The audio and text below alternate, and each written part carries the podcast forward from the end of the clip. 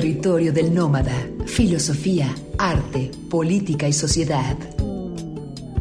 El Territorio del Nómada. Un programa de análisis, crítica y reflexión con Juan Carlos Canales. Radio Buap, la universidad en la radio.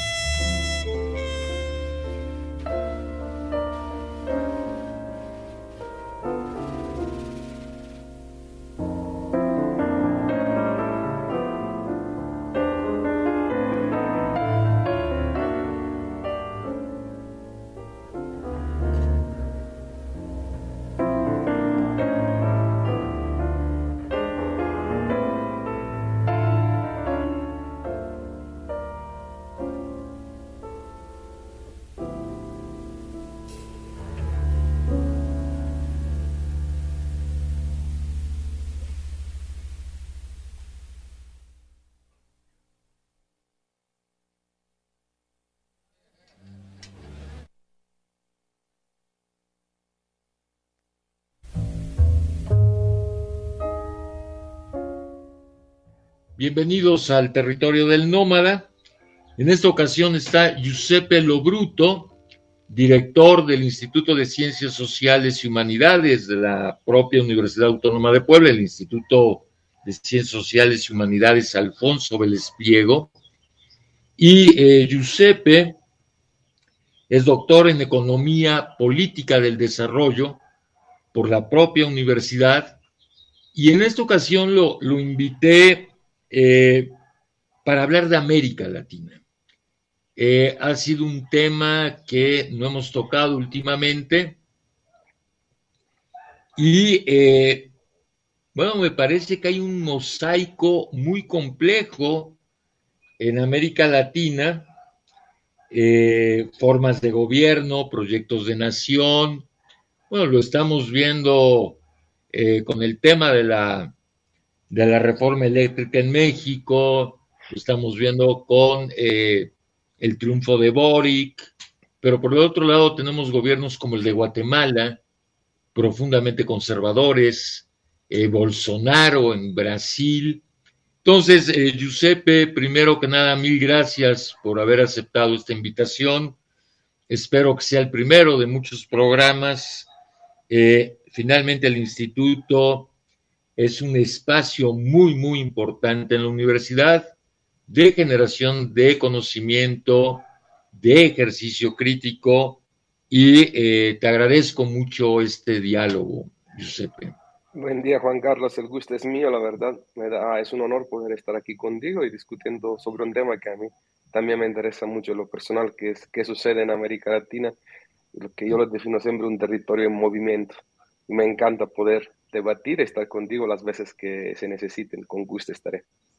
Ah, te lo agradezco, Giuseppe. Giuseppe, hay una lógica, es decir, eh, pese a la complejidad del sistema, si es que podemos llamar sistema este continente un poco desde la perspectiva de Luhmann, podemos pensar la relación entre pluralidad, diversidad y singularidad eh, y unidad, es decir, hay una lógica que pese a la diversidad esté corriendo por el continente que explique todos estos fenómenos que estamos viviendo.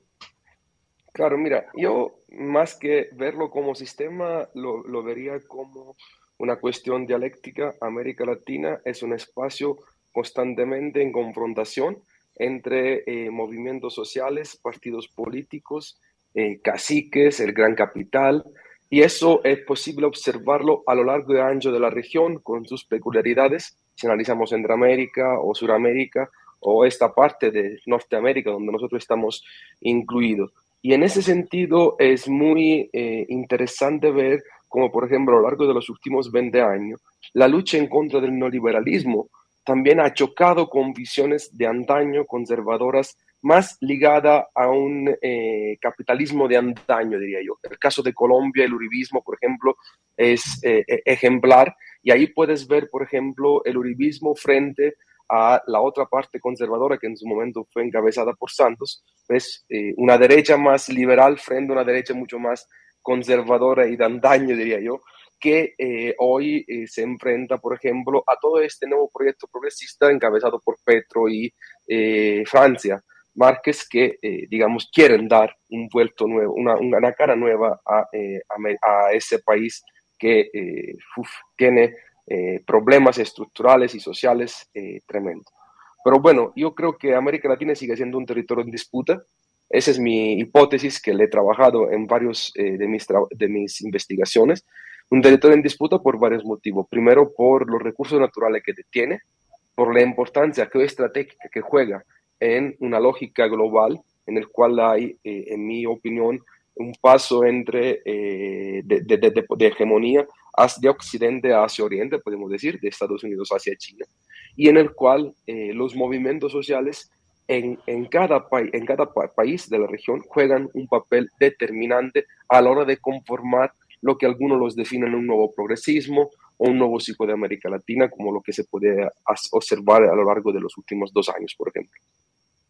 Eh, haberás tocado un, tema que creo que eh, desconocemos, que es precisamente esta lucha hoy digamos que tiene como referente fundamental China y eh, el interés de China en América Latina, que es además uno de tus temas de investigación, ¿no? América Latina y China. Sí, sí, China, eh, América Latina se inserta desde hace 20 años eh, en esta lógica del win-win que China ha implementado a lo largo de años del mundo a partir de 2013 con The Belt and Road Initiative, pero desde antes a partir de relaciones comerciales sur-sur con cada país del mundo. Y América Latina también siendo una región heterogénea, hay que subrayarlo, es una región heterogénea, se inserta de manera heterogénea en la lógica de China.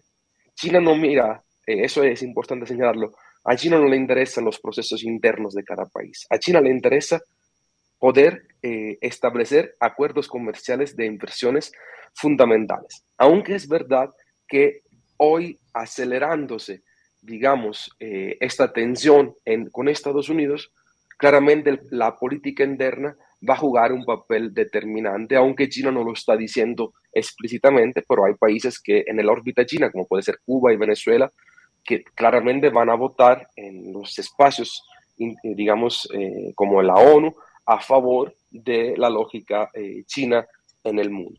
Y bueno, ahí hay un debate enorme si es dependencia, si es ganar-ganar esa relación, y, ahí entra en, en, digamos, en el debate el tema si América Latina tiene la fuerza interna y la fuerza también de proyectarse al exterior como una región autónoma más allá de los intereses eh, de las grandes eh, potencias. Ese es un sueño latinoamericano que claramente es muy complejo de poder realizar, en mi opinión, porque estamos entre Estados Unidos y China y otro elemento es que está Rusia también, que a veces muchos no, no, no, no lo ven, pero Rusia está muy presente también en la región. ¿Y cómo se expresaría, digamos, vamos a utilizar un, una, una, un término de Katz, ¿no? De Friedrich Katz, sobre la guerra secreta en América Latina. ¿Cómo, ¿Cómo están dadas estas relaciones, estas tensiones? ¿Cómo se está marcando modelos a partir de esas tres potencias, Estados Unidos, eh, China y Rusia? Mira, por un lado hay proyectos económicos importantes desde el canal interoceánico que abarca toda la zona del Pacífico, que pasa por Chile. A muchos les sorprenderá. Bueno, hoy llega Boric hace un, hace un mes a la presidencia, pero Chile desde Piñera era fue el primer país que firmó un tratado de libre comercio con, eh, con China, por ejemplo, y donde tiene inversiones grandísimas del país, eh, del pregón asiático en América Latina. Eh, tenemos el canal de Nicaragua, que poco se habla, que podría ser una competencia al de Panamá y la presencia de Estados Unidos. Tenemos el puerto del Mariel en Cuba.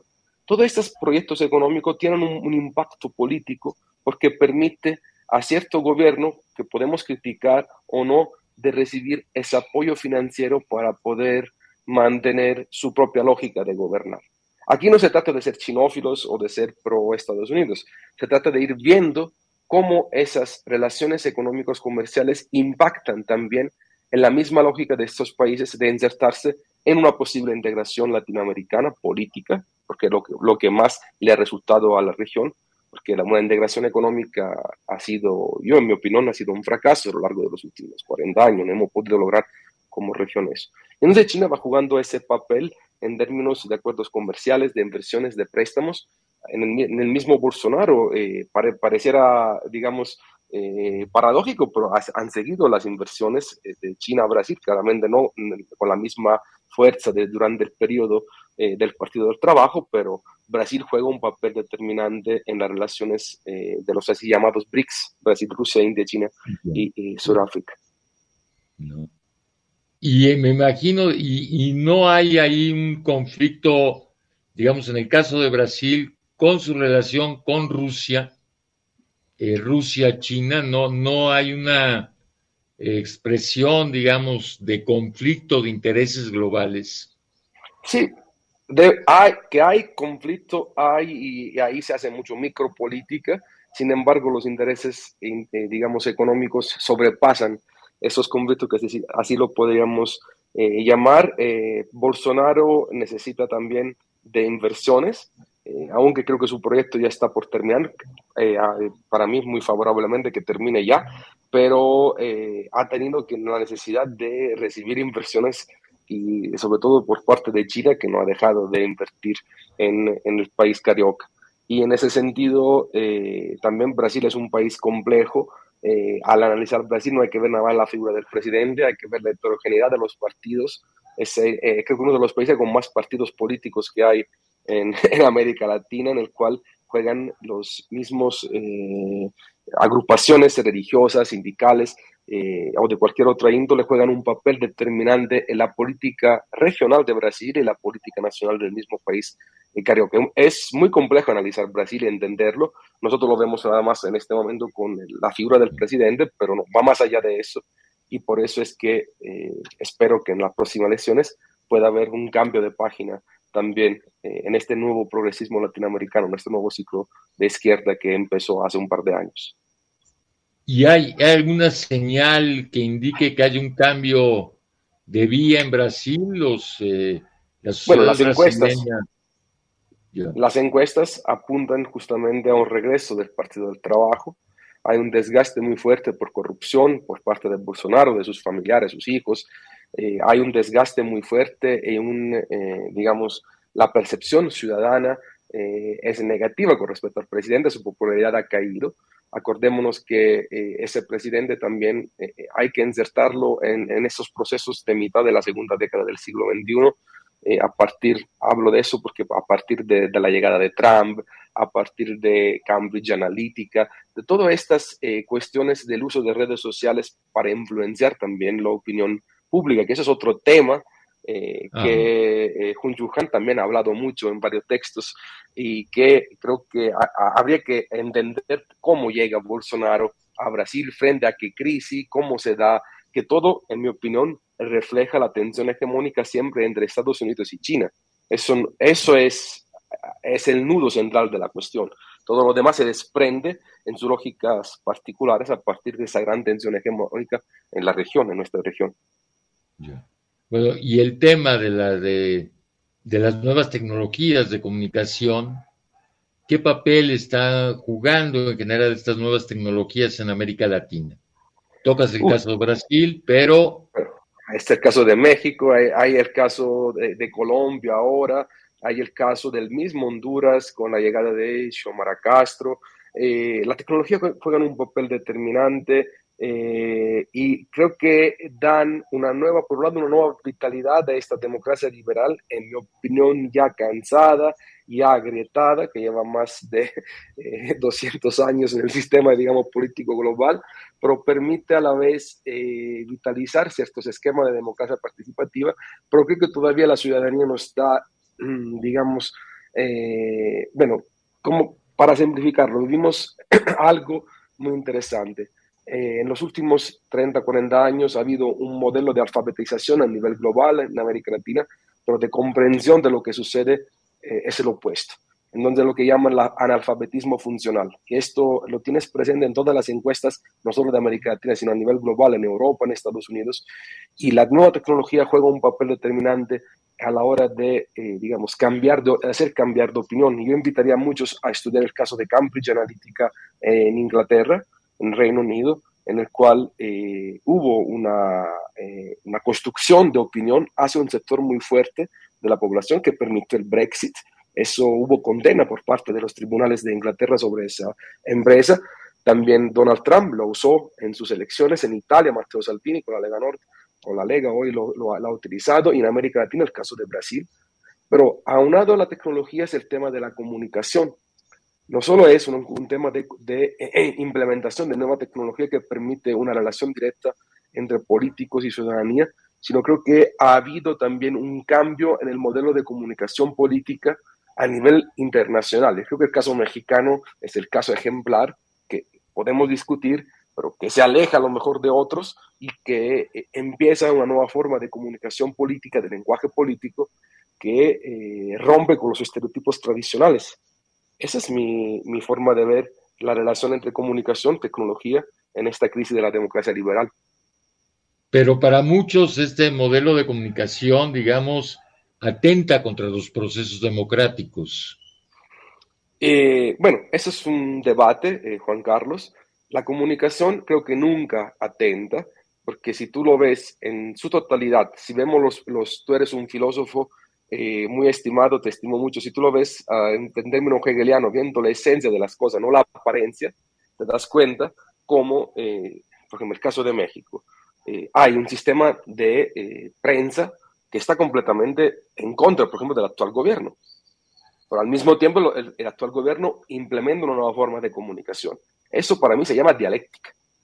Y es una nueva forma de dialéctica en la política mexicana que se expresa en este momento específico de la historia de esta manera e implementa un nuevo vocabulario político que tiene como sujeto actores específicos.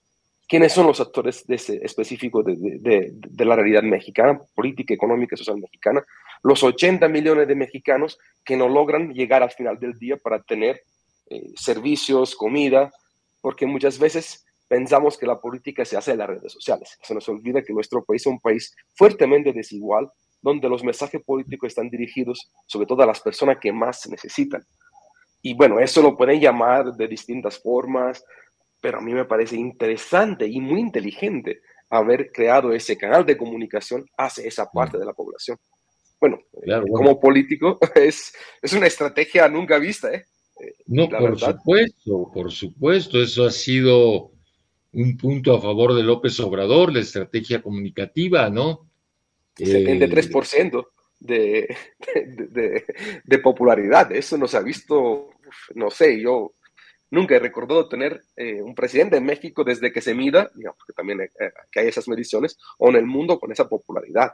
Y no lo hace, la, digamos, el, el gobierno, viene de las mismas encuestas de, los, eh, de la oposición. Sí, sí. Sí, sí, por supuesto, es indiscutiblemente un fenómeno, el López Obrador es un fenómeno de comunicación. Ahora, ¿qué intereses tiene China en México? Uy, China en México, la presencia de China en México, y hago una pequeña publicidad, eh, vamos a publicar en, en, el editorial un capítulo sobre México en The, Road, The Road Initiative. México no es parte del, eh, en este momento, López Obrador no, eh, se ha, no ha hecho que México se inserte en la iniciativa china de la ruta de la seda. Me parece muy estratégico, entiende muy fuerte, muy bien la relación con Estados Unidos, entiende muy bien la importancia del TEMEC, aunque lo puede criticar, ¿eh? que habla siempre de la crítica al neoliberalismo, pero estamos insertos en el TEMEC con todo. Aunque si nosotros en términos históricos vemos la presencia de China ha sido fuerte, pero no como en los demás países de América Latina, ha habido inversiones, ha sido como una, una curva eh, sube y baja dependiendo del gobierno. Te hablo de Fox a llegar a Obrador.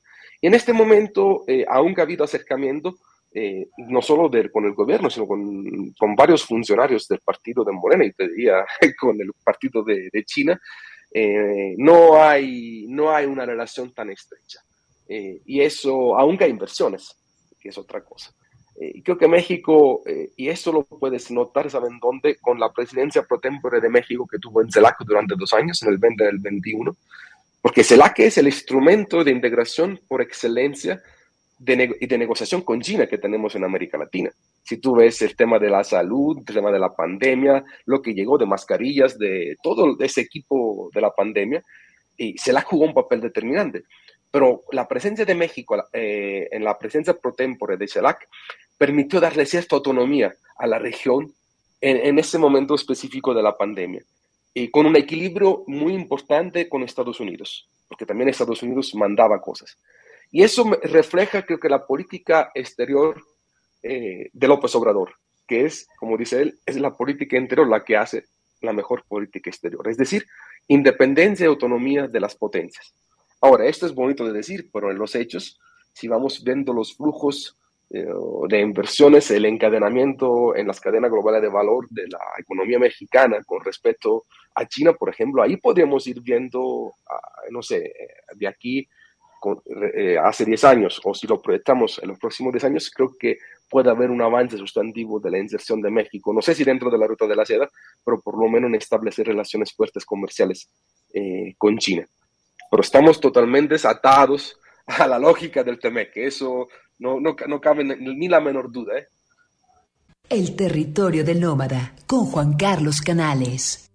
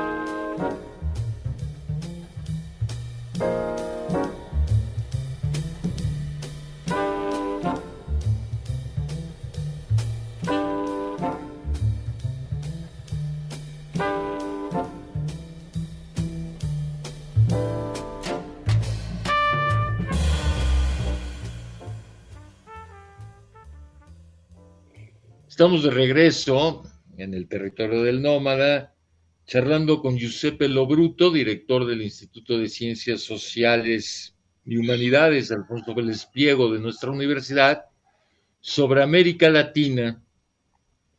Y hoy, digamos, la disputa por América Latina entre tres potencias fundamentales, que son Estados Unidos, China y Rusia.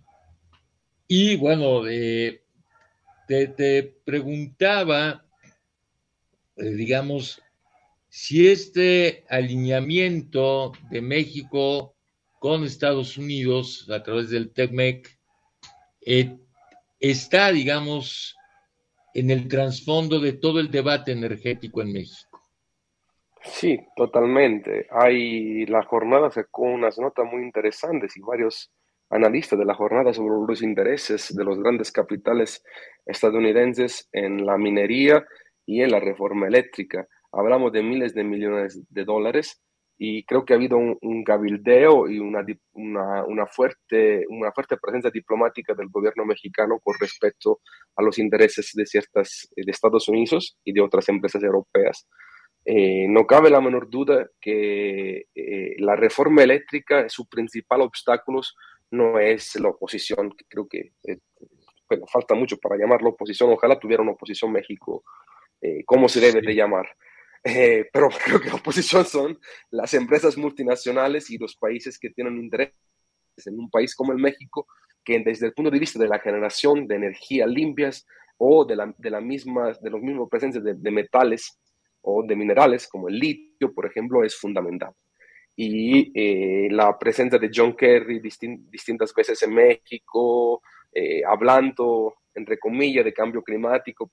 Luego sabemos que era todo un cabildeo del gobierno de Joe Biden sobre la reforma eléctrica, la presencia de distintos actores, eh, digamos, de empresas importantes de Estados Unidos en México, cabildeando sobre el tema, refleja como el tema de la reforma eléctrica es un tema que trascende, creo que el mismo gobierno de Andrés Manuel López Obrador. Eh, es un tema que vamos a, ver en los próximos eh, periodos, en los próximos periodos presidenciales, por lo menos los próximos tres periodos presidenciales, un debate muy fuerte va a ser la generación de energía y la transición energética. Bueno, no solo en México, creo que en todo el mundo. Pero también en ese sentido hay que entender la estrategia interna y externa. La interna, eh, acuérdense que hubo la reforma del artículo 1, 5, 7, 9 y 10 de la anterior reforma eléctrica, bueno, de la reforma de Peña Nieto energética, que permite siendo el mercado liberalizado, eso no hay que olvidarlo, pero permite una presencia más fuerte del Estado con respecto a como estábamos en 2013. Eh, la eh, Suprema Corte avaló y los dos amparos que se habían, eh, que se habían hecho, me parece que de la COFESE fue desechado ya, falta solamente uno, y, y la aprobación de la ley minera el lunes siguiente a la votación esa histórica que se hizo en el Congreso, permite entender eh, la nueva política energética de México de aquí, yo digo, a los próximos 20 años. ¿Y qué tiene que ver Estados Unidos y el TEMEC?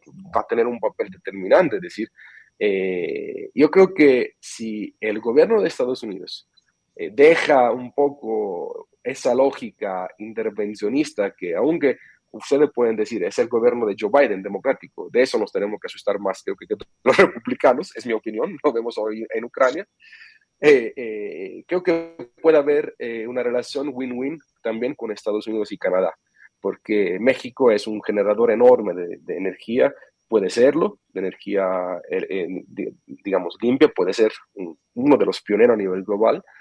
Y bueno, eso de la reforma eléctrica para mí me parece que va a ser un tema central, Juan Carlos, y llegue que llegue a la presidencia, va a tener que enfrentar esta, esta situación, eh, porque de eso va a depender la misma economía y el bienestar de los mexicanos. Te puedo dar datos. Eh, en Italia, acuérdense de Enel, Enel Green, así se llama. El precio al kilowatt, porque ahí hablamos del precio al kilowatt, pasó de 0.05 euro por kilowatt en febrero de 2021 a 0.350 euro por kilowatt en abril de 2022. Es decir, imagínense el aumento brutal eh, del precio de la energía en un mercado liberalizado. y Enel tiene todo el interés acá de eh, seguir en las inversiones eh, que, que permitió la reforma energética de 2013. También hay que decir que va a haber inversiones aquí en México, siempre va a haber. Era lo que se, pretendieron 54-46, digamos 54 estatal, 46 privado. Va a seguir y, espero que podamos empezar esa transición energética con, con toda la actitud porque de eso vamos va a depender nuestra, nuestro futuro, digamos, como ciudadano. Claro, pero parece, parece que entonces hay sobre todo, digamos, una retórica maniquea sobre o nacionalizar la industria eléctrica o vender al país, pero es mucho más complejo. No, sí, así es, no es, no es blanco y negro no es, nacionalizar o liberalizar. Yo creo que es una alianza público-privada lo que se pretende hacer en el cual el Estado juega un papel determinante. Pero en el, debate eso no se, no se ve. Porque a mí me llama la atención esto de la alianza pública-privada, es uno de los lemas de España en todas sus empresas que proyecta a nivel global, pero luego ellos han liberalizado mucho más que, que nosotros en ciertos sectores de la alianza público-privada, que es fundamental en todos los sectores estratégicos de una nación, debe de permitir la generación eh, de, riqueza económica, social a la nación. No es solamente que sea el Estado o la, la iniciativa privada. Todos somos importantes en esta economía global que además va a seguir con su ciclo de crisis, de auges, de crisis más rápido y sobre todo va a seguir con una depredación del medio ambiente, que ese es el tema central, tremenda. Y, si no se hace algo, eh, de aquí a 10, 20 años, muchas de las ciudades costeras globales pueden desaparecer o tener problemas muy fuertes. Sí, claro, con el calentamiento global, ¿no? Eh, sí.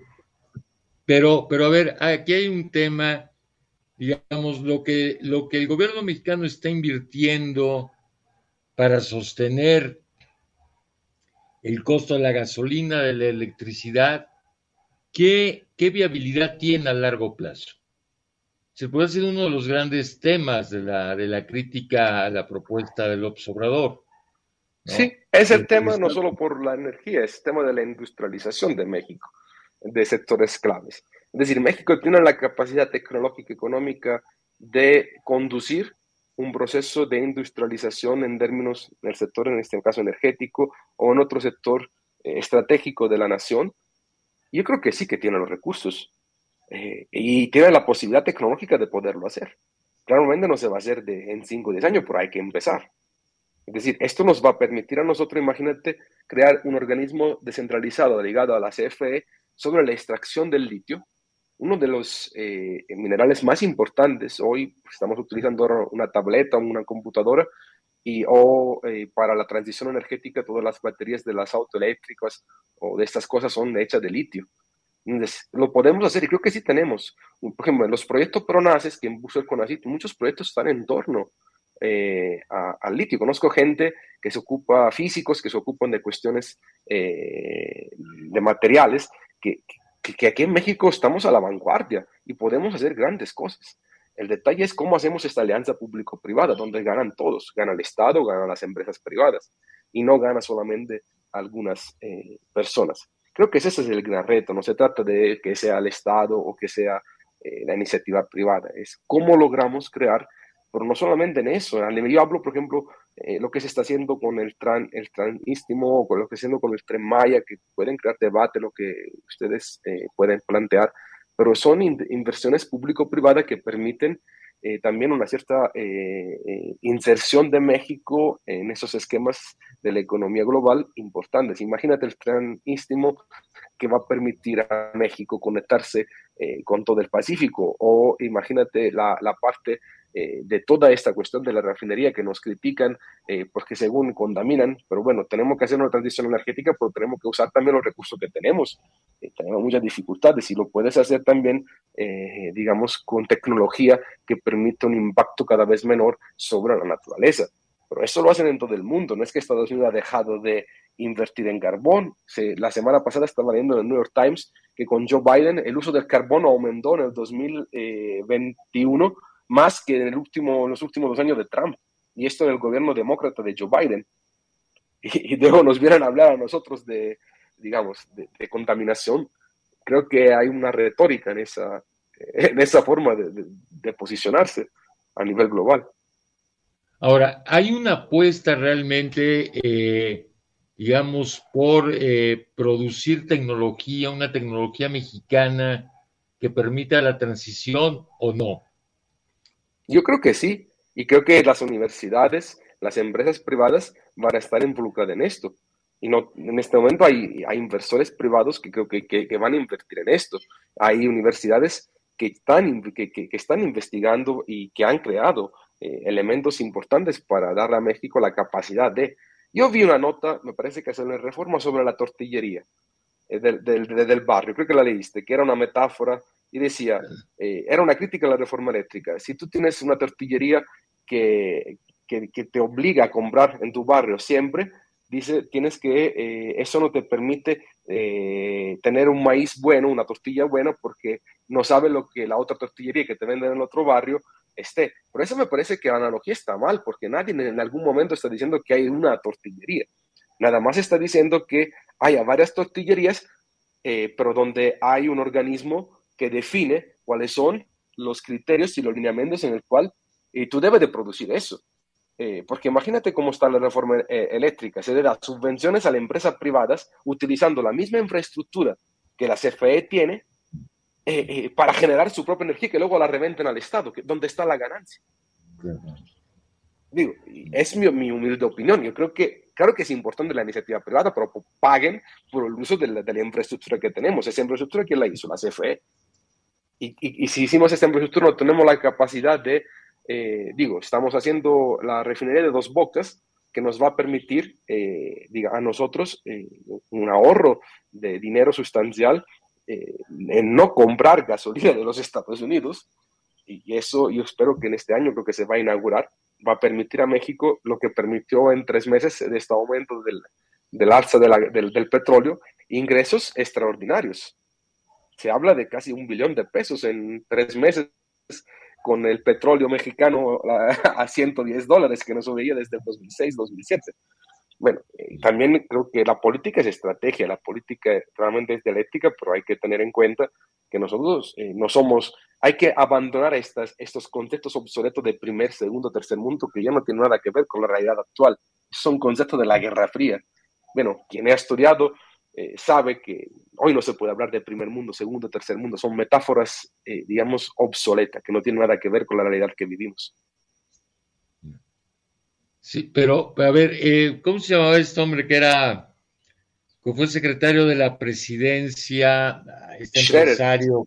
Ah, no. no, no, no, no, Este empresario eh, que, ay, se me fue el nombre, que en un momento dado eh, dijo que era preferible comprar tecnología bueno, a producirla.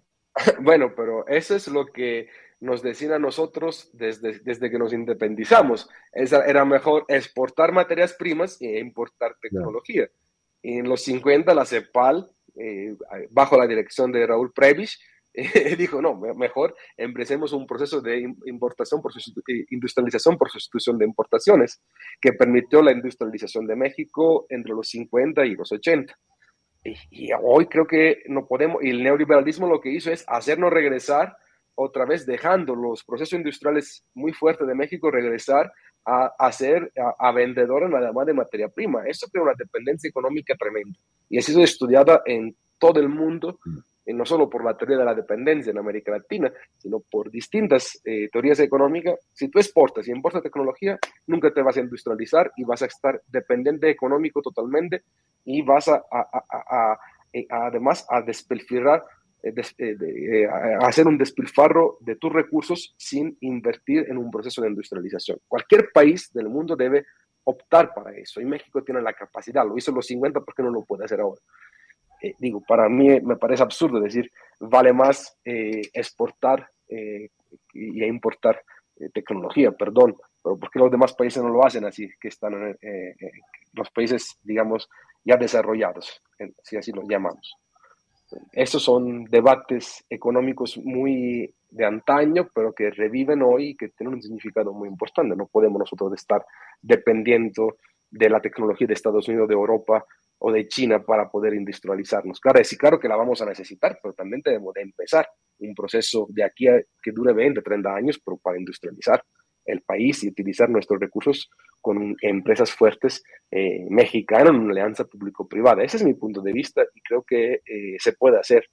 Y hay desde el, hay desde el CIDE, desde varias eh, instituciones, ha habido estudios importantes sobre eh, cómo crear un proceso de industria nacional en sectores estratégicos muy fuertes. Esto no lo está diciendo Giuseppe Bruto, esto ya ha sido analizado.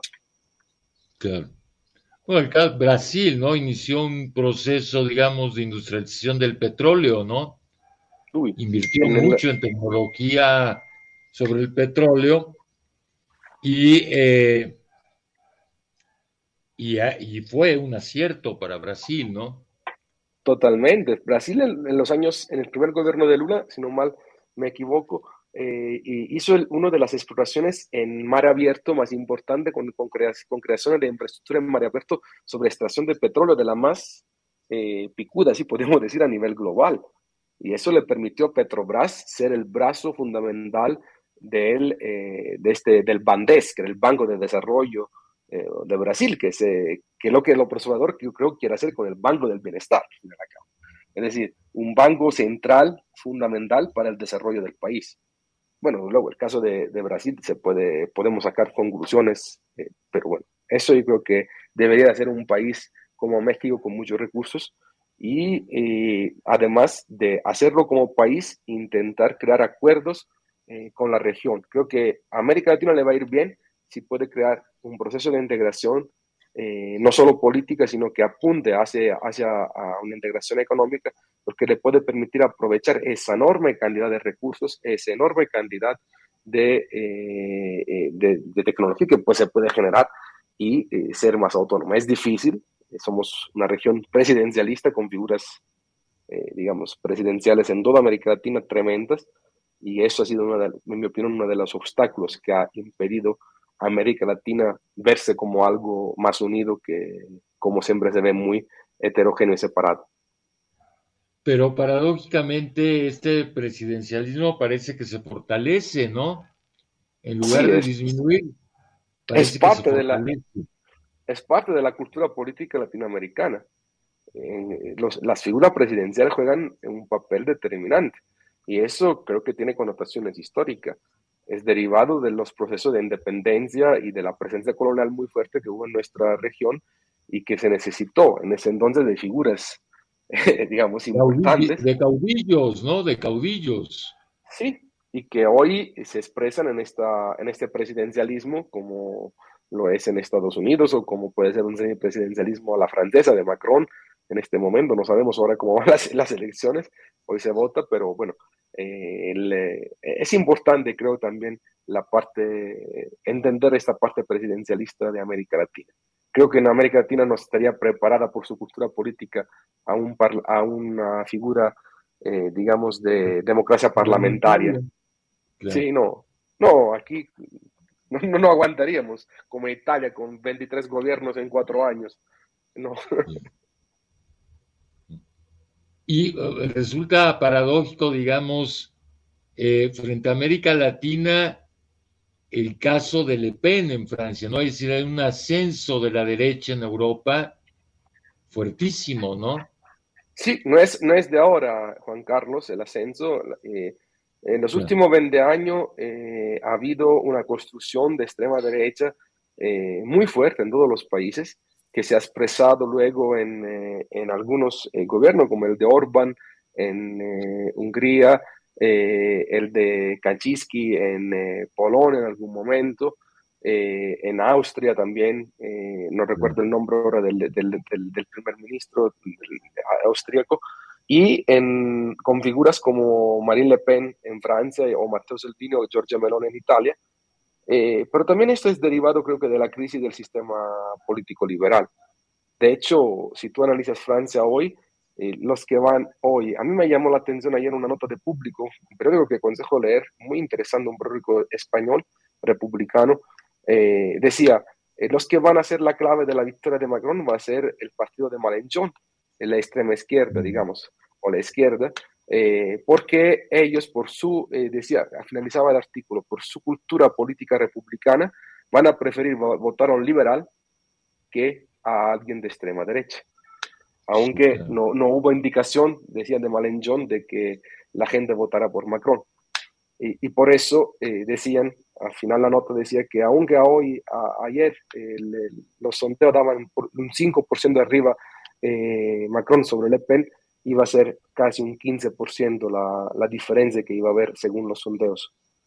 Y todo iba a depender de la participación eh, de los ciudadanos. Y, lo digo porque, por ejemplo, uno de los bastiones de François Mitterrand, eh, que fue uno de, los, de, la, de, de las circunscripciones históricas del Partido Socialista, eh, paradójicamente, en los últimos años se ha vuelto de extrema derecha, donde Marine Le Pen ha ganado muchísimos votos y adeptos. Y ahí esas eh, análisis politológicas donde los extremos a veces se conectan.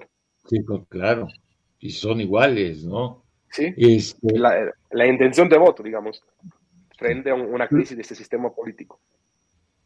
Pero a ver, eh, volviendo al tema, digamos, eh, de eh, la crítica al presidencialismo en América Latina, me parece que, bueno, en el caso de, México, no hay verdaderamente una oposición que esté pugnando por una alternativa eh, contra el presidencialismo, es decir, me refiero a una, una postura seria, ¿no?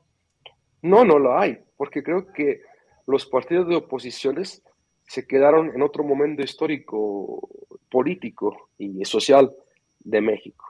Eh, no se dieron cuenta que la llegada de López Obrador no es el 2018, es un proceso tortuoso que, que lleva por lo menos 20 años al menos. Y ellos se quedaron atados a esos esquemas eh, neoliberales que le dieron fuerza eh, desde el, 90, el 88 hasta, diría yo, el 2018, eh, pero que, bueno, de manera descendiente claramente, y en el cual se instauró en México, yo creo, un sistema de moches, un sistema de, eh, de corrupción institucionalizado. Y, y, México, eso pasó en todo el mundo, pero México lo institucionalizó y lo modernizó de una manera bárbara, tremenda. Yo veo como todos los lineamientos y la ley están hechas para robar. No están, se llaman anticorrupción y llámese como sea.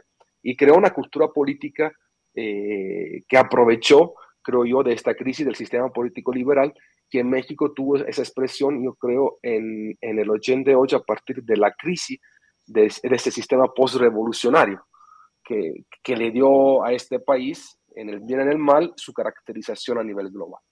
Y hoy en día, la llegada de Andrés Manuel, creo yo, es el resultado eh, de un proceso histórico social eh, en el cual hay por un lado, una gran eh, gana de hacer política, pero mira, mira la paradoja, una gran gana de hacer política y de construir desde abajo, pero con la incapacidad de generar cuadros auténticos, por lo menos en el primer momento de esta transición, eh, derivado todavía de, esto, de este anclaje que tenemos con este mundo anterior. En términos gramsciano, estamos entre un mundo que no acaba de, de morir y otro que no, no, no, no empieza a nacer. Y eso es fundamental para poder entender el México actual. Cuando hablamos de cuarta transformación, no hablamos, hay que verlo en términos de, larga duración, ¿no? hay que hablarlo en seis años. A mí me gusta ver los procesos históricos de manera de larga duración, que te permita ver justamente eh, cómo eh, este fenómeno, en el bien y en el mal, va a durar bastante y va a permitir en el bien y en el mal cambios estructurales muy importantes en la cultura, en la, en la estructura social, política, económica de este país. Y, y, volviendo a tu pregunta, la oposición, ¿qué debe hacer? La oposición debe entender que la sociedad ha cambiado. Es decir, la oposición no puede hacer política al viejo estilo de los moches y de compra de votos, la misma mayoría, digo, pero todo debe de cambiar, esa cultura política debe de cambiar. Y creo que un país, eh, para poder ir adelante, se necesita de lo que está haciendo, la, creo que el gobierno, en el bien o en el mal, pero también de una oposición que cambie y que cambie sus mismos líderes porque es, eh, de verdad, ayer estaba yendo eh, Juan Carlos en Puebla, tú me hablabas de Puebla, esta cuestión del PAN en Puebla, la lucha por el poder entre los Genoveva Huerta y Agustín, ¿cómo se llama? Augusta, eh, yo digo, se, pone en primera página, se compra una camioneta. Es el mismo, la misma lógica que se ha combatido y tú la, la ves reproducir y dices, a ver, ¿de qué estamos hablando? Y perdón, y no es que, y no, es, no, no quiero hacer crítica, pero quiero decir, se necesita de, de, personaje, de estructura, de cuadros nuevos, de generaciones nuevas que se alejen desgraciadamente de todo lo que ha sido lo podrido de la, de la política. Y en, en tanto en, en, Morena como en, en, la oposición, no me estoy refiriendo nada más, porque Morena también reproduce, en mi opinión, a veces las... y es normal, porque es la parte de la, de, la cultura política que tenemos, pero se reproducen esos vicios también, hay que decirlo.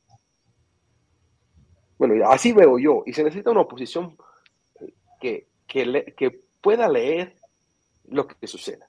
Morena supo hacer, o, el movimiento de vista pudo eh, hacer esta lectura de las transformaciones que la sociedad mexicana vivía en término interno e internacional. Creo que eso es lo que le dio a Andrés Manuel la capacidad de articulación. Porque tú dime, tienes más experiencia que yo.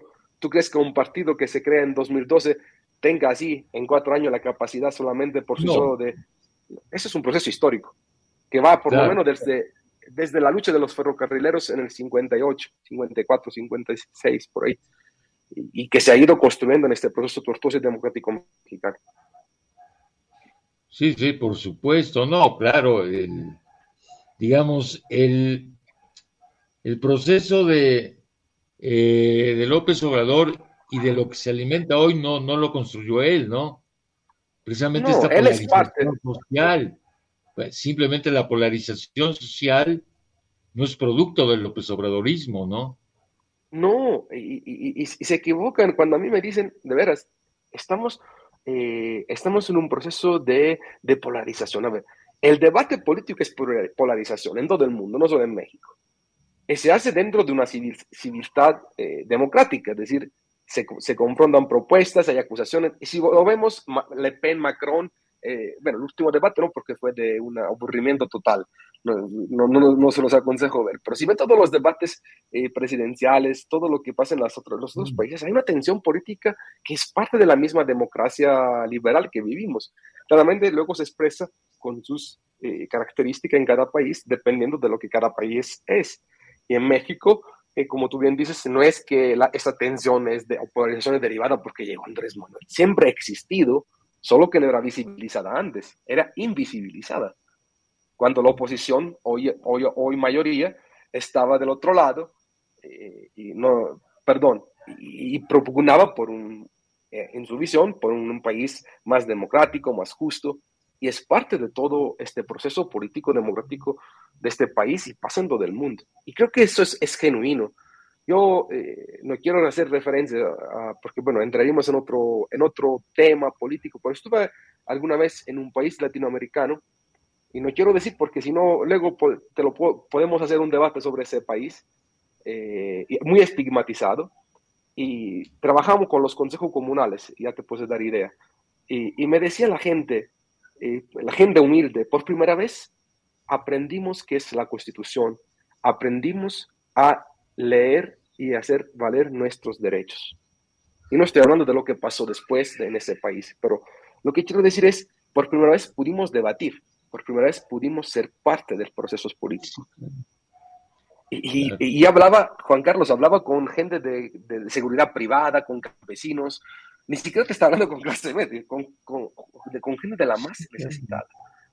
Y, sabe cómo me alegraba yo ver la gente que me decía, es que yo, yo en mi casa tengo la constitución, no la Biblia, tengo la constitución. Digo, wow, eso ni, en ningún país del mundo he visto eso, que, que, la gente sepa su constitución, que lea que, que, sobre lo que sucede, que se politice, que eso es bueno, yo no creo que está mal. Y, y hay que dejar de tener miedo a, al debate. Es un poco lo que, pasa en nuestra, que ha pasado en nuestra universidad. Perdón, lo digo con todo el respeto. Tenemos que ser libres de decir lo que pensamos. Nosotros estamos eh, como profesor, o no, en este caso yo como funcionario, porque nuestra comunidad nos quiere, nos quiso, no somos impuestos y tenemos que decir las cosas y no tener ese miedo, porque ese miedo se expresa luego en la forma de hacer política, en esos vicios. Y a mí me gusta hacer así. Oye, oye, Giuseppe, en eso estoy de acuerdo contigo.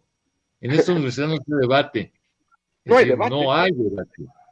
Y se, se, evita el debate. Como que el debate crea, eh, por ejemplo, crea problemas, pero no, el debate es enriquecedor. El debate es bueno. Confrontarme con alguien que piensa diferente y ver de poder crear. El territorio del nómada con Juan Carlos Canales.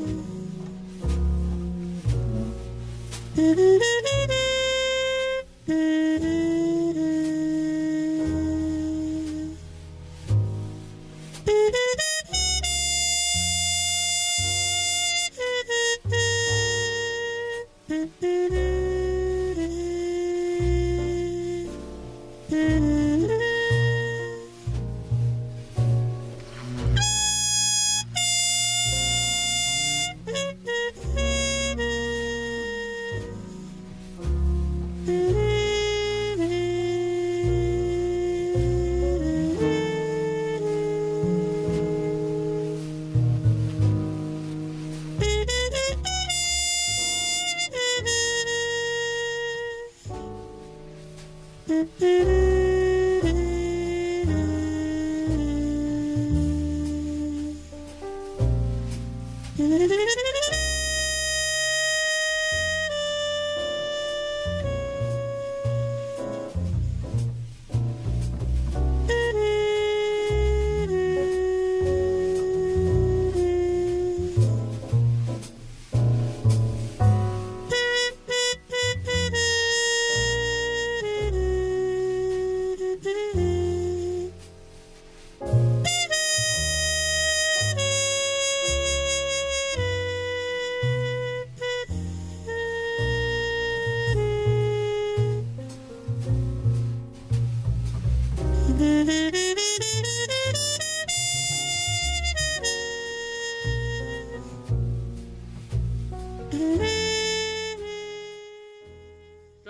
en el territorio del nómada con Giuseppe Lobruto, el director del Instituto de Ciencias Sociales y Humanidades, hablando sobre América Latina, sobre México.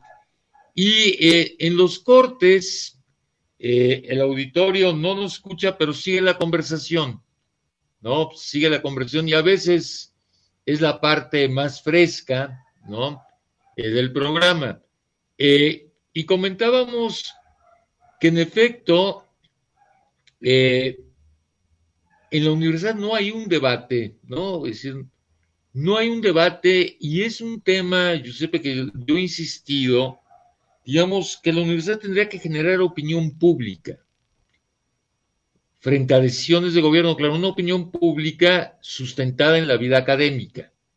No, no estoy pensando en una opinión pública periodística, pero que debería de generarse un mayor debate en torno a problemas cruciales que van desde proyectos de desarrollo hasta el tema de la violencia, ¿no? El, caso que se acaba de destapar en, en, Monterrey, ¿no? Con el asesinato de esta muchacha, que cuando la buscan encuentran cinco cadáveres más, deberían ser temas centrales en la vida de una universidad. ¿No? El tema de la cultura, pero no, parece que no, eh, que la violencia y que hay una serie de temas se han normalizado, pero que la universidad debería de generar opinión pública en cuanto a procesos políticos, eh, etcétera, etcétera, ¿no? Entonces sí, yo creo que, bueno, es la esencia de la universidad, además, ¿no? El debate. Si en una universidad no hay debate, de acuerdo donde no, no lo vas a encontrar ni en la iglesia, ni en el ejército, ni en un partido, ¿no? Lo encuentras en una universidad. debe ser el espacio por excelencia de generación del conocimiento a través del debate, a través del diálogo, porque si no, no somos universidad. Y lo digo con todo el respeto, eh, nosotros no podemos decir sí, porque esto, si no, duele a quien gobierne, y sea la universidad o sea el, el país. Tenemos que tener capacidad autocrítica y crítica sobre lo que sucede en todo lo que se refiere a nuestra sociedad. En los feminicidios, eh, la violencia que existe dentro de los espacios universitarios, por ejemplo, eh, de profesores hacia alumnas, eh, hacia el sector administrativo, todo lo que sucede, tenemos que tener un consejo universitario que debe de readquirir esa dignidad, y lo digo con toda sinceridad, sin ningún miedo. El consejo universitario se debe de transformar en un espacio, y hago la invitación, y si sea, de debate, de construcción de lo que queremos universidad, sin miedo a debatir y a disentir el uno del otro. Esa es democracia. Lo otro es, es otra cosa. Y la universidad es el reflejo, y ha sido el reflejo de esa sociedad que estábamos analizando, de esa cultura política que, está, que está en decadencia. Y aquí no se trata de ir, eh, digamos, nosotros respetamos la institucionalidad, respetamos las figuras que nos gobiernan, pero tenemos que tener la capacidad de decir al auditorio que hay la posibilidad. A mí me ha pasado, en el Consejo me han dicho de todo. Y yo, lo he expresado a la rectora, al sector general, eso no puede pasar. Estamos en otra época. Esos caudillitos que se encuentran no deben de decir esas cosas, lo digo aquí abiertamente deben de estar, deben de entender que estamos en una universidad democrática. Y yo estoy muy contenta con la actual rectora, lo te lo decía, eh, la respeto mucho, pero tenemos que tener la capacidad de poder expresar nuestros puntos de vista para construir una universidad que se acerque a lo que la sociedad poblana es. Es decir, nosotros tenemos que ser el espejo de la sociedad poblana. Y, lo digo con toda sinceridad, con toda franqueza, eh, tú me conoces, eso soy, yo no le debo nada a nadie, solo a mis papás, y lo he dicho en todos los espacios, me he construido, sé que, sé que significa partir de abajo, yo soy hijo de obreros, he tenido que estudiar con becas en varios países y, he llegado a donde estoy eh, con, gracias al apoyo y gracias a la tenacia y sobre todo gracias a la ética.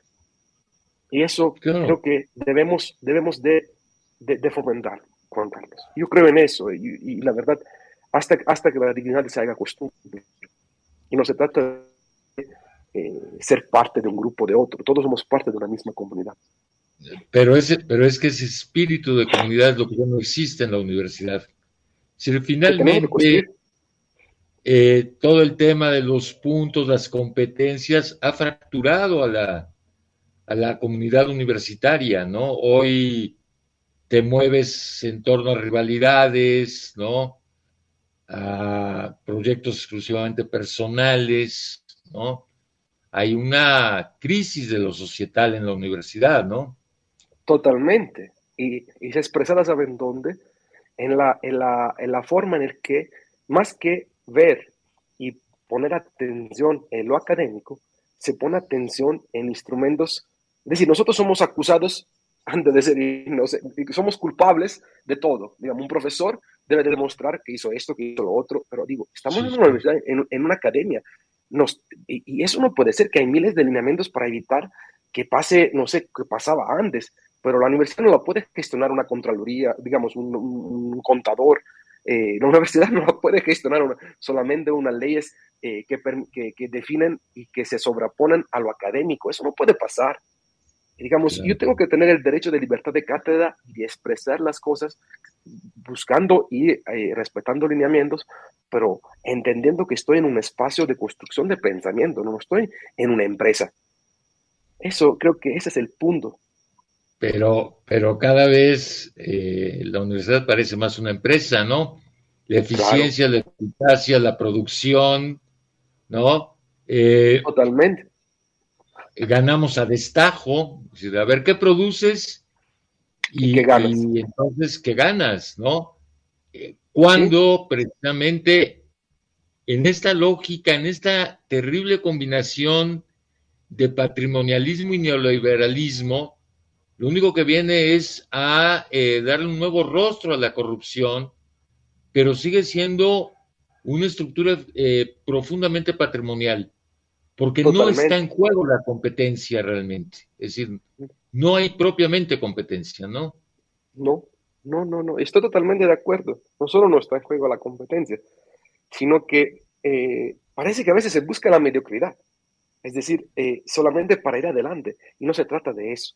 Se trata de que en nuestra universidad y en todas las universidades del mundo, quien ejerce como investigador eh, debe de entender y no tener miedo en expresar su punto de vista.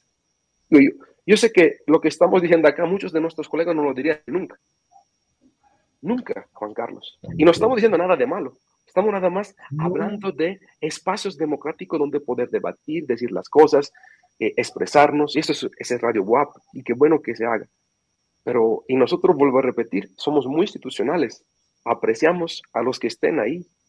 Pero no se trata de la figura, se trata de la misma estructura burocrática de, de cómo funciona.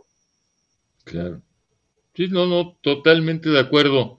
Este, y bueno, pero cada vez también, eh, Giuseppe, son menos voces críticas. Eh, fíjate que yo en parte por lo que me he sostenido en este programa. Personalmente, después de 23 años, Giuseppe, ya tengo ganas de despertarme los domingos más tarde, ¿no?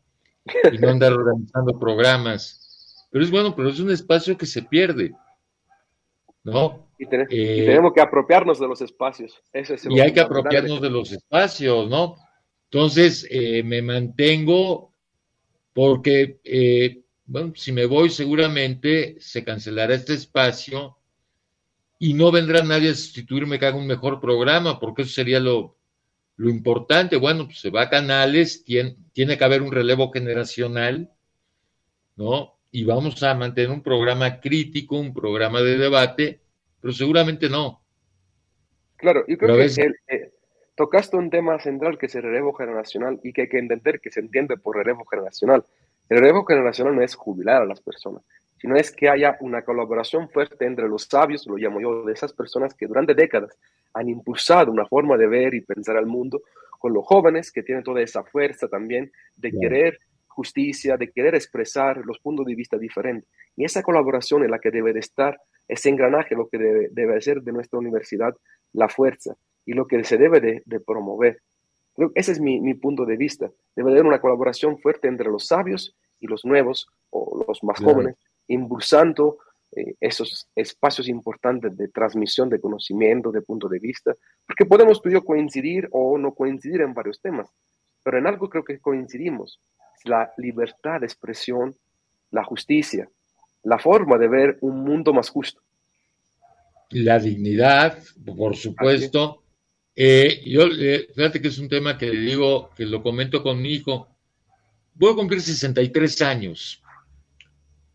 ¿Tú crees que tengo ánimo para estarme peleando con los puntitos cada año? No, ya estamos cansados de los puntitos. Ya no, y más a los 62 años. Yo ya no le tengo que demostrar nada a nadie. Y le digo, es que esta universidad me debería de cuidar, empezarme a cuidar. Ah, pero tienes que cumplir con horas clase, tienes que cumplir con todos los procesos burocráticos, tienes que hacer esto, tienes que hacer lo otro. Yo no quiero hacer más. Lo que hace sí, pero lo que hace es, es, importantísimo. La difusión, el dar clase, el escribir. ¿Qué queremos? ¿Qué quiere que hagamos más? Ese es el, detalle. Somos ah, seres humanos. Y, y sí, es, yo, yo entiendo la, no máquina. Mira, tú has visto el instituto y, toda la gente que alrededor eh, eh, del instituto igual hemos luchado para mantener la certificación, hemos luchado para mantener también, haber un nuevo, una nueva forma de, de, evaluación docente. Y, bueno, te puedo adelantar que va a haber cambios. ojalá.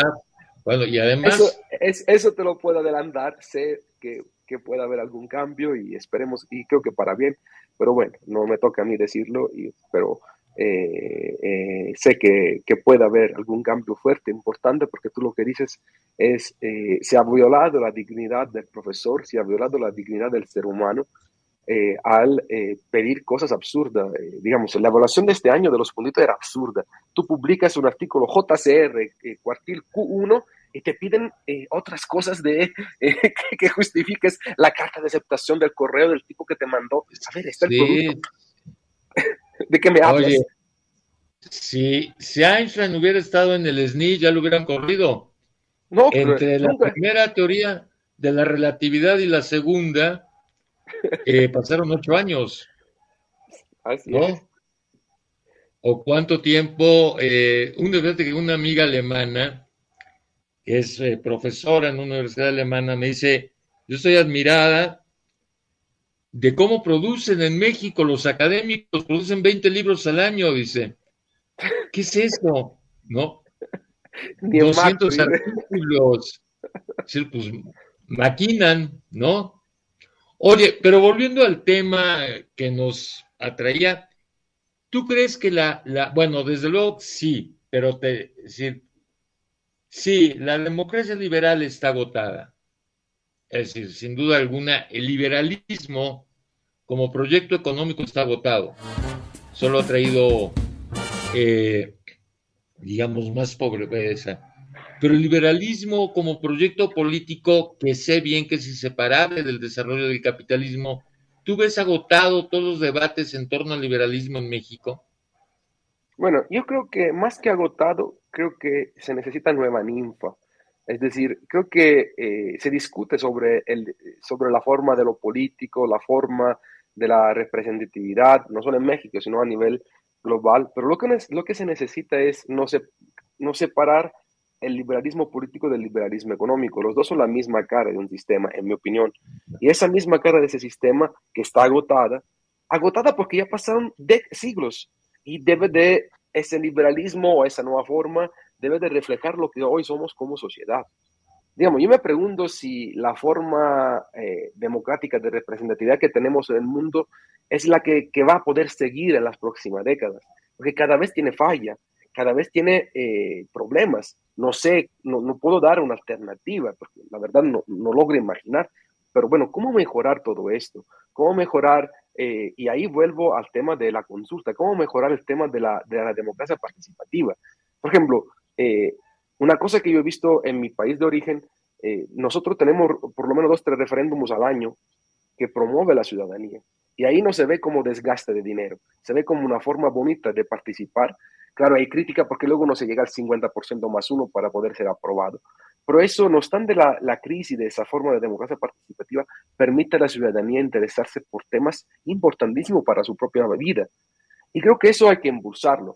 Hay que impulsarlo, pero con la lógica actual. Eh, muchos de mis colegas me criticarían. Ellos eh, ven otra forma de hacerlo político que es mucho más autónomo, mucho más comunal, pero bueno, eh, digamos, creo que esos esquemas van fuera del liberalismo. Eh, pero dentro del liberalismo creo que hay que, eh, y es difícil, favorecer, como decía un, este, un, profesor italiano que estuvo aquí con nosotros, favorecer de abajo para arriba, de arriba para abajo esos procesos e intentar ver cómo se organiza lo político, lo económico y social en nuestra sociedad. Es difícil, es más fácil teorizarlo que, que ponerlo en práctica en un país como México, donde hay zonas con usos y costumbres, además, eh, un país heterogéneo, eh, culturalmente, lingüísticamente, políticamente, no es lo mismo estar en el norte del país que en el centro o en el sur del país. Eh, entonces, bueno, la verdad lo digo con toda sinceridad, ser político en México hoy en día es difícil. Claro. Sí, otro, otro país que votan todas las semanas es Suiza. Ah, sí, claro los suizos votan todas las semanas por algo, si ponen el hospital de este lado, lo ponen del otro. Pero a ver, eh, Suiza es un país de 5 millones de habitantes, es una sociedad muy homogénea, y me imagino que también Italia, eh, bueno, el otro día, eh, precisamente charlando sobre un artículo de Pasolini, la sociedad italiana ha tenido un proceso de homogeneización muy fuerte a partir de los setentas. Entonces te enfrentas con una que era la gran crítica, ¿no? Que le hacía Pasolini. Eh, Bueno, hoy día son una sociedad más uniforme, Giuseppe. Eso se puede permitir. Sí. bueno, sí, pero eso también te da un horizonte, digamos, de poder elaborar una democracia directa, ¿no? Sí, bueno, Pasolini en, los 70 justamente hablaba sobre el rol de la, de la, de la, de la televisión, sobre el de la comunicación, sobre la homogenización. Eso fue una de sus grandes aportaciones en términos políticos, aunque fue un gran poeta también.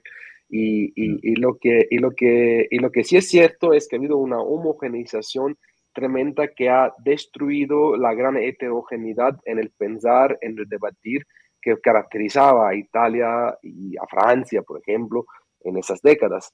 Y eso eh, ha sido uno, por ejemplo, de los eh, obstáculos de estas formas de democracia participativa, porque si tú ves eh, el rol de los referéndums, por ejemplo, en los 80, 90 y hoy, en los 2000, la participación cada vez es más baja. La gente como que se aleja de esos espacios de participación política porque ya no cree en la política. Y entonces se crean otras formas y a veces se crea un melting pot, un eclecticismo tremendo que por, si por un lado ayuda, por otro lado creo que destruye eh, lo rico que, que, hubo en esos países de, eh, digamos, de tener una, una, postura, una ideología. Eh, y yo no creo que, y Fukuyama también revivió, ya, digamos, ya se, digamos, rechazó su misma tesis del 92. No creo que estamos sí. al fin de la historia, al fin de la desideología, yo creo que las ideologías vuelven eh, y, es importante también tener su punto de vista. Es decir, y, lo conecto con lo que, hablábamos antes, eh, ser, vivir en democracia no significa que todos tenemos que estar de acuerdo y que no, que no, no podemos decir que no, porque si no eh, le, herimos el orgullo, no sé, la autoestima a quien está. No, no se trata de eso. Se trata de, hay, hay, una cosa que me gusta que vi apenas eh, en una serie, perdón, sé que te gusta mucho, eh, eh, y, es, a mí me gusta mucho analizar la forma de lo político. ¿Ves cómo contesta el primer ministro de Inglaterra, de Reino Unido, a los congresistas? Es un debate, pum, pum. De, repente tú estás, promo estás promoviendo una iniciativa, llega el congresista y habla contigo y tú contestas. Eso creo que es, eso es fundamental, esa forma no hay que esconderse al debate, no hay que esconderse a reconocer que uno sobre un tema no sabe, porque no somos todólogos. Y, por eso tenemos eh, asesores, tenemos eh, gente que está al lado, pero creo que eso hay que, fomentar. Eh, ayer vi, volví a ver, porque me encanta el Cinema, Cinema Paradiso. Ah, claro.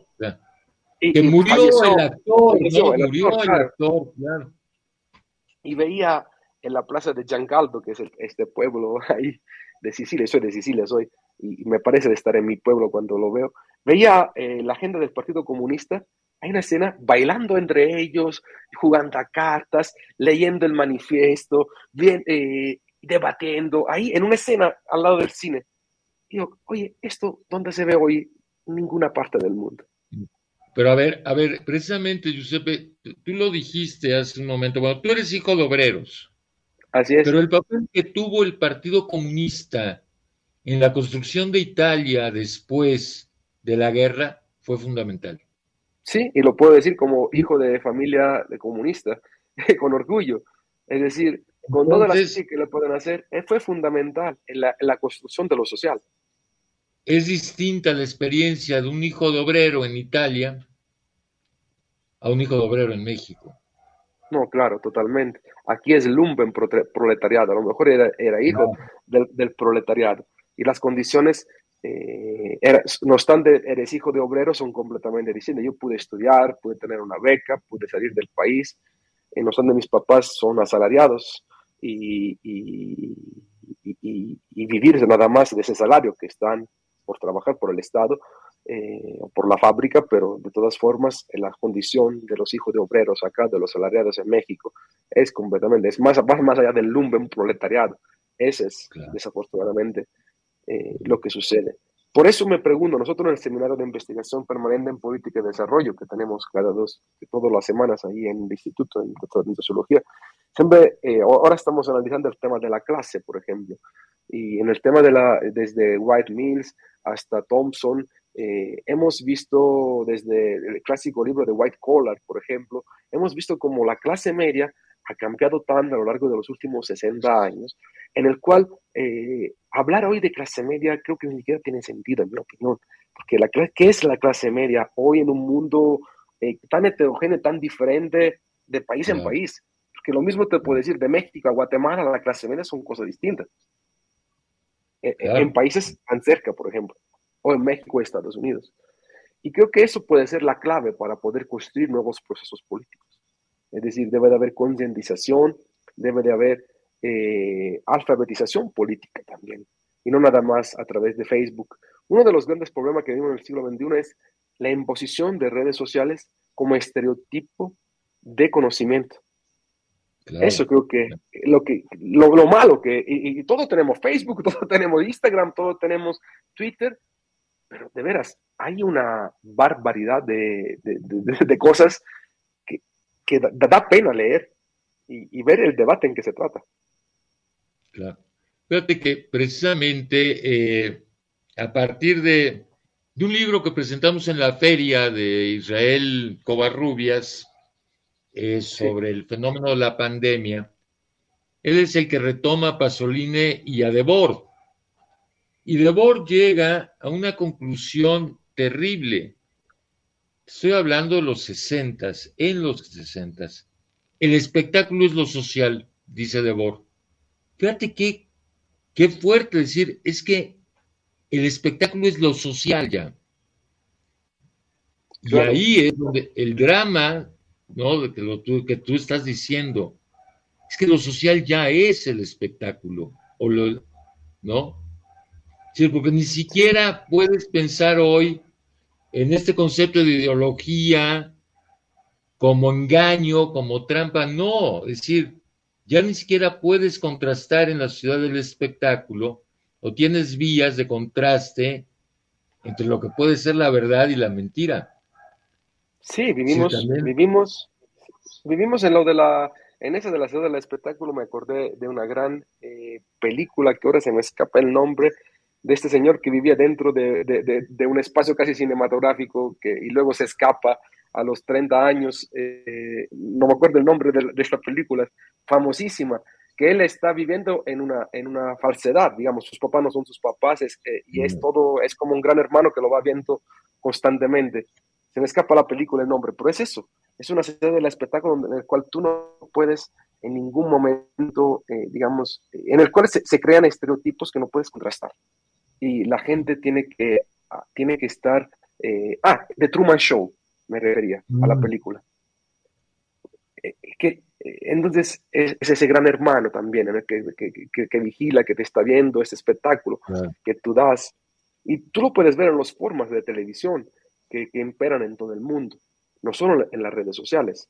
¿Qué conocimiento están dando? ¿Qué, qué sociedad están creando? Ya no es la escuela, la educación la que está creando el ciudadano, sino son estos espectáculos de entretenimientos que de verdad hacen apática a la gente eh, y además las hace todóloga a través de las redes sociales. Y eso y no significa que solo algunos podemos hablar, pero bueno, creo que es como antes, hay que ir eh, a esas escuelas de, cuadro, a, a, estudiar, a debatir, independientemente del perfil que tengas. Claro, bueno, el Homo Videns de, Sartori, ¿no? El famoso Homo Videns, ¿no? Y mira, eh, precisamente con Israel Covarrubias, que hizo el doctorado en Florencia, él hizo el doctorado en Florencia. Bueno, ahí, por ejemplo, le decía yo, bueno, tristemente seguimos muy desconectados de Italia, del pensamiento italiano. No, oye, cuando hoy Italia tiene pensadores contemporáneos impresionantes. Yo tengo un amigo, un gran filósofo, que fue el director de la Normale de Pisa, eh, Alfonso Maurizio Iacono, eh, un gran eh, gramsciano, diría yo, un gran filósofo. él escribe en el, el, Messaggero, me parece, toda la semana tiene su, el tema, no me acuerdo el periódico, escribe su nota, y es uno de los pocos de izquierda que queda. lo puedes buscar en las redes sociales y justamente eh, lo que me lo que da pena hoy también en Italia es ver cómo ya la universidad se volvió algo más ligado al marketing que al pensamiento. Es mundial. Ya no es ves. Mundial. Es mundial. Es ¿No ves mundial, tus ¿eh? pensadores? Yo me acuerdo mi director, profesor No. Giuseppe Carlo o las clases de historia de la doctrina política con el profesor Giambrone en Palermo o en Milán, eh, en las clases de relaciones internacionales o las clases de filosofía política. Era una ma- escuchar a estas cátedras y, y te daba miedo levantar la mano. Digo, me puede decir, es que tú eres a la antigua. No, es que de veras era fundamental. En un examen, Juan Carlos, cinco eh, examinadores escrito para pasar al oral. El oral, en la escuela era un debate de una hora y te decían, todavía no Sí, está claro. preparado, señor. Preséntese en el próximo, en el próximo examen. Bueno, salías preparado de la universidad y salías ciudadano, debatías con tus compañeros en los salones. El territorio de Nómada con Juan Carlos Canales.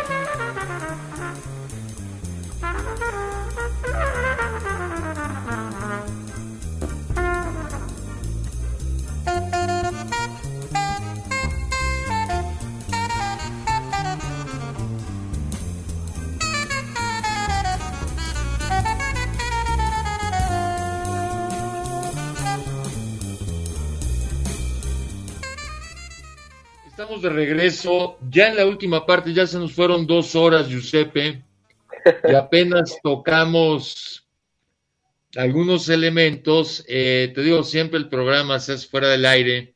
Estamos hablando de Roberto Calazo, que es uno de los grandes ensayistas del siglo XX. Y bueno, que, ya- que hay que leerlo. Pero, a ver, eh, Giuseppe, creo que bueno, hubo muchas cosas que no te pregunté. Tenemos 20 minutos. ¿Qué tema te gustaría abordar particularmente sobre América Latina? Algo que no hayamos tocado. Mira, eh, sobre América Latina me gustaría tocar el tema de Xiomara Castro, eh, la nueva presidenta de Honduras. Eh, bueno, en, en un contexto en el cual acaban de extraditar a- a- al expresidente de Honduras por narcotráfico. Yo estuve en Tegucigalpa en el 19, antes de la pandemia, di un curso en la, en la maestría en sociología eh, y en desarrollo económico ahí en, eh, en la Universidad Nacional Autónoma de Honduras y me, me llamaba mucho la atención esa efervescencia social.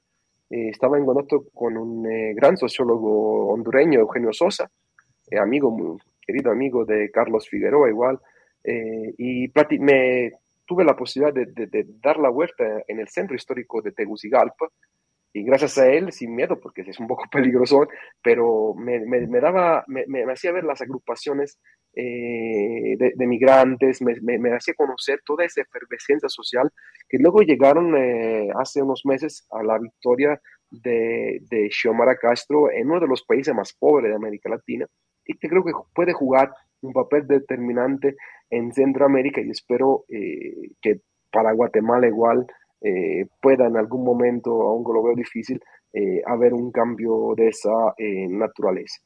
Y lo, lo, otro que me gustaría abordar es el tema de Petro y de Francia Márquez, este pacto histórico, esta coalición que va para la presidencia del, del, 29 de mayo, si no mal me equivoco, es en Colombia, las presidenciales, obtuvieron un gran resultado en las, en las legislativas de, de, hace un mes en, en, en, Colombia, y porque Colombia ha vivido uno de los procesos más duros de violencia neoliberal en América Latina, de asesinados, de luchadores, tengo muchos amigos colombianos. Eh, entiendo que Colombia está pasando un proceso todavía más complejo, yo diría, que lo que nosotros hemos vivido en México en términos de descomposición del tejido social.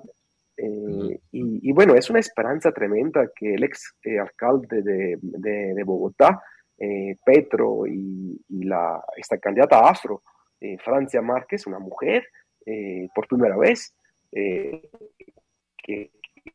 color, que pueda llegar a, jugar un papel determinante en Colombia y creo que en toda la región.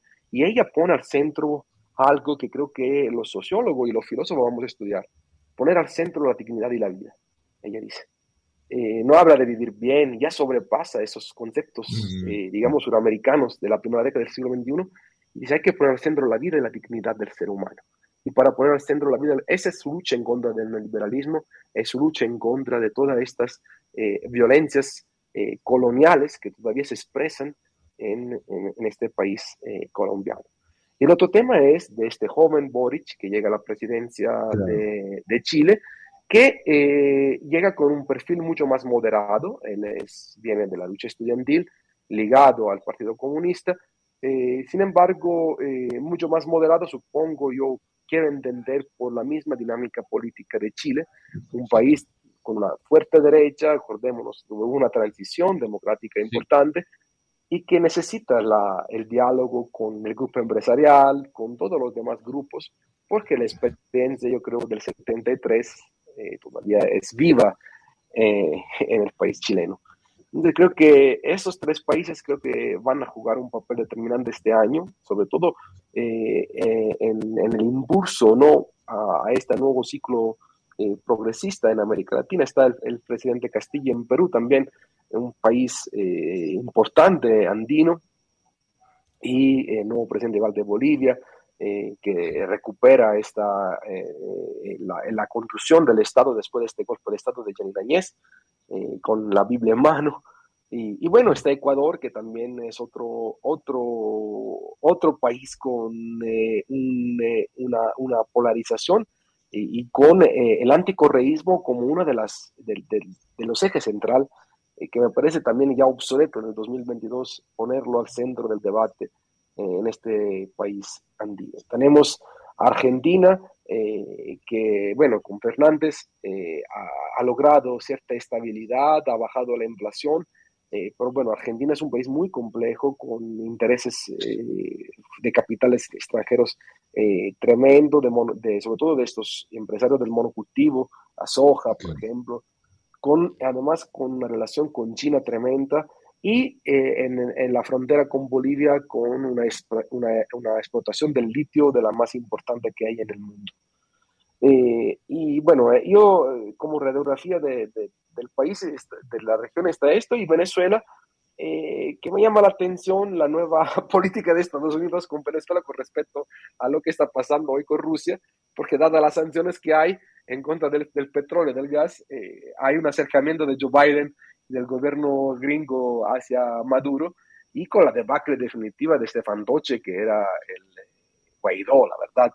Eh, ya, Venezuela creo que es un país que necesita de igual un recambio, necesita una renovación de este proceso democrático. Yo creo mucho en lo que se hizo eh, al principio, creo que se necesita una renovación eh, fuerte eh, de lo que hay, pero bueno, hay que ver qué sucede. Igual Nicaragua es otro país que está en el ojo del ciclón, con Ortega y su esposa.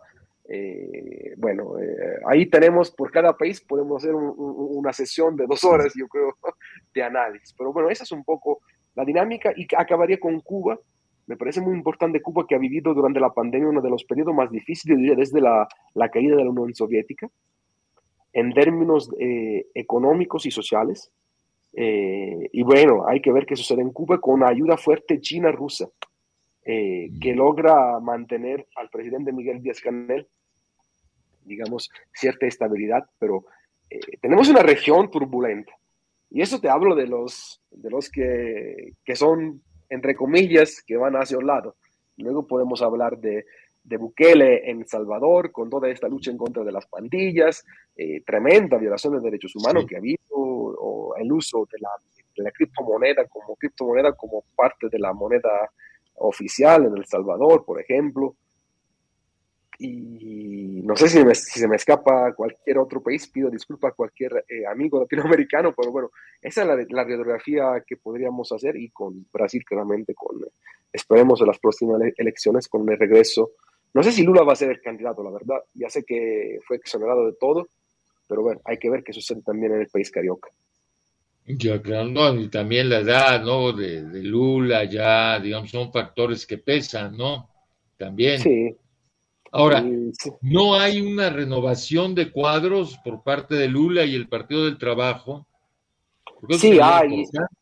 Hay a, nivel, a nivel estatal, digamos, de los estados de Brasil, sí hay una renovación, pero es que Brasil es un continente también. Es un continente y es un país con, con muchos partidos políticos, con muchos intereses de sectores corporativos, yo diría. Es que si ustedes analizan la Asamblea o el Congreso de Brasil, es tremendo la corporativación que hay de ese, de ese país. Es muy complejo ser presidente de Brasil porque tienes que lidiar hasta con el diablo para poder estar ahí eh, eh, en, la presidencia. Y, bueno, eh, hay que ver lo que sucede en las grandes ciudades, los, las alcaldías, las elecciones regionales que ha habido. Y, creo que el Partido del Trabajo creo que ha podido pasar esa tremenda crisis de corrupción y de acusaciones que, que, hubo en contra del Partido del Trabajo entre 2010 y 2016. Creo que pudo pasar ya esa crisis profunda y creo que puede haber una renovación, eh, digamos, y sobre todo un regreso. Porque hubo una, hubo una, eh, una, una como, ¿cómo se puede decir? Una violación sistemática o una acusación sistemática al Partido del Trabajo, pero de una manera feroz, a través de redes sociales creo que, creo que eh, el Telegram jugó un papel determinante. Es otra, otro de los aspectos de analizar como red social que jugó un papel determinante en ese país. ¿Y México? México, eh, a mí me encanta lo que está sucediendo. Me encanta ver eh, esta, esta diatriba. me encanta ver que se avanza, esa es mi opinión y me disculpo si no, no la, la, compartimos, pero creo que se ha avanzado en medio de muchas dificultades. Hay un nuevo mensaje, una nueva comunicación política. Ah, se han tocado eh, ejes estructurales desde la reforma energética, desde la educación, desde la seguridad, proyectos estratégicos económicos importantes, el Tren Maya, la refinería, eh, el eje, el, mantenimiento de los indicadores macro, mantener los indicadores macroeconómicos en regla. Eh, eh, la inflación es un tema global, no es un tema de México, si ustedes vean, en todo el mundo está por arriba del 8-9%. En Estados Unidos creo que lleva 45 años sin una inflación arriba del 8.5%, en Italia es igual, no es un tema mexicano en sí, es derivado de la pandemia, de la, de la, de la guerra de Rusia con Ucrania.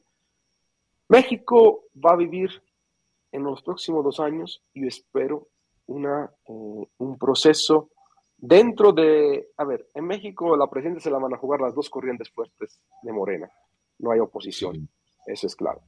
Y eso y espero pueda permitir, Juan Carlos, una construcción de algo diferente, porque Moreno no puede seguir los mismos errores de los grandes partidos anteriores. Y la oposición tiene un gran reto de renovarse. No sé si lo vaya a aceptar lo que, es ridículo que hicieron el domingo, ni siquiera se dieron cuenta que fue ridículo, la verdad, fue increíble. Eh, no, no, era claro que no iba a pasar la tercera parte, pero esa es mi opinión. Una oposición que cree de haber ganado al partido de gobierno solo porque no alcanzó la, la tercera parte, mayoría calificada en el Parlamento o en el Congreso, es una oposición que no tiene proyecto político. Es decir, no se trata de eso la oposición debe de hacer mucho más para eh, alimentar la democracia mexicana. Y México tiene muchos retos. Tiene el reto de, seguir eh, construyendo eh, un país más justo tiene el reto de, la seguridad, que eso es un reto tremendo para todo. Tú hablabas de los hechos de Monterrey, de Nuevo León, eh, tremendo, de, los feminicidios. Es un reto enorme que le toca a cualquier partido de izquierda, derecha, centro, de donde sea. Tiene el reto de, eh, eh, el reto de apuntalar la democracia mexicana a través de ejercicios también de democracia participativa. No, no se debe de ver como despilfarro de dinero, sino se debe de ver como un proceso de construcción desde abajo y eh, continua presión y eh, concientización de lo que sucede. Creo que eso es fundamental. Bueno, esa es mi, mi, humilde opinión. Eh, tiene mucho, hay mucho que criticar, pero hay mucho que, que, aplaudir. Y, bueno, espero que nuestro país pueda eh, salir adelante en medio de la más grande crisis civilizatoria que hemos vivido, que es crisis ambiental, crisis económica, eh, una, una, economía alimentada por la guerra, que es lo que me preocupa mucho. Si tú ves eh, todos los destinos del PIB al armamento, es tremendo. En Italia es del 2%, en Alemania, en Estados Unidos, y eso va a causar graves problemas en, los próximos, en la próxima década. ¿Y cómo ves el caso de Ucrania y Rusia? ¿Encontrarán una salida? No creo. Yo creo que el caso de Rusia y Ucrania es el reflejo de la lucha eh, entre Estados Unidos y China. Y eh, hay, que entender, eh, hay que entender que el Donbass, el Lukansk, que son la zona filorrusa de Ucrania, Putin la quiere para él, pero no es que la quiera para él. es un conflicto que va mucho más allá de ahora. Eh, tenemos que entender el 2014, cuando Yanukovych fue, dispuesto, fue quitado como presidente filorruso de Ucrania en este supuesto golpe de Estado que hubo. Eh, hay que entender los acuerdos de Minsk 1, Minsk 2 que hubo entre 2014 y 2016. Eh, hay que entender el rol de la OTAN. es decir, imagínense que pongamos aquí los misiles rusos en México, ¿qué haría Estados Unidos? Eso es una cosa. Y no se trata de... Y, y, todas las guerras son malas, causan destrucción, causan pérdidas humanas. Pero desafortunadamente creo que Putin no va, no va a detenerse, eh, sobre todo hasta que el Donbass, el Lukansk y Crimea queden bajo el control total ruso. Y China, hasta que China diga, porque China ha declarado el ministro de, Exteriores Wang, Rusia es un hermano, uno de los mejores hermanos que tiene China en el mundo. Entonces, eh, creo yo que estamos frente a una nueva guerra fría en el cual desafortunadamente va a haber una división entre lo chino-ruso a nivel global y lo que es la OTAN, Estados Unidos Occidente. hay que ver cómo nos vamos a insertar nosotros eh, y qué va a suceder en los próximos años, porque el precio de las materias primas, de los alimentos, el precio de los servicios energéticos va a subir de manera sustancial, como lo está pasando ya en Europa, y va a afectar a los sectores más desprotegidos. Muy bien. Muy bien, Giuseppe. Pues ya, ya llegamos al final del programa, son unos minutitos para terminar, pero te agradezco mucho que hayas estado aquí. Eh, Giuseppe, ya te llamaré más seguido para, para hacer algo juntos, para mesas de debate, ¿no? Me encantaría, me encantaría debatir. Por supuesto que sí. Y otra vez, Giuseppe, muchas gracias. Muchas gracias Schroeder Coronado por la conducción del programa, Gustavo Osorio, y nos vemos la próxima semana. Gracias. Gracias. Buenas tardes. Un fuerte abrazo a todos. Chao. Gracias. Gracias, Giuseppe. No dejes de, leer a Roberto Calazo. No dejes de leer. ¿No? voy a leer con gusto. muy bien. Hay que reconocer pues. cuando uno no, ha leído algo. Alguien sí, no, bueno, bueno, sí es digamos, es un área totalmente ajena a la tuya, pero sí es uno de los grandes pensadores italianos del siglo XX. Ok. ¿Eh? Muy bien. Un abrazo, Juan Carlos. Cuídate mucho. Nos vemos. luego. Gracias. Chao. El